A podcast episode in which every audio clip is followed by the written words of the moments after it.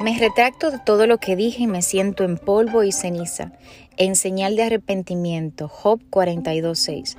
Tú eres el único responsable de tu presente y de futuro. Todo lo que piensas, sientes y haces, a la corta o a la larga, dará su cosecha. Ten paciencia.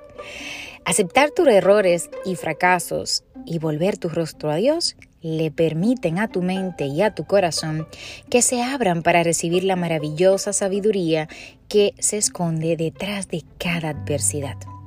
Aceptar cada temporada de nuestras vidas con sus triunfos y fracasos como parte de un plan y asumir nuestra responsabilidad en él nos lleva a alcanzar madurez espiritual. Ten presente lo siguiente. Todas tus acciones son semillas que tarde o temprano darán sus frutos. Así que toma cuenta la semilla que vas a plantar.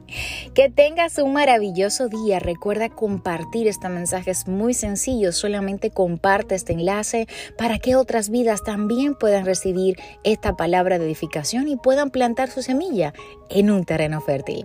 Que Dios te bendiga.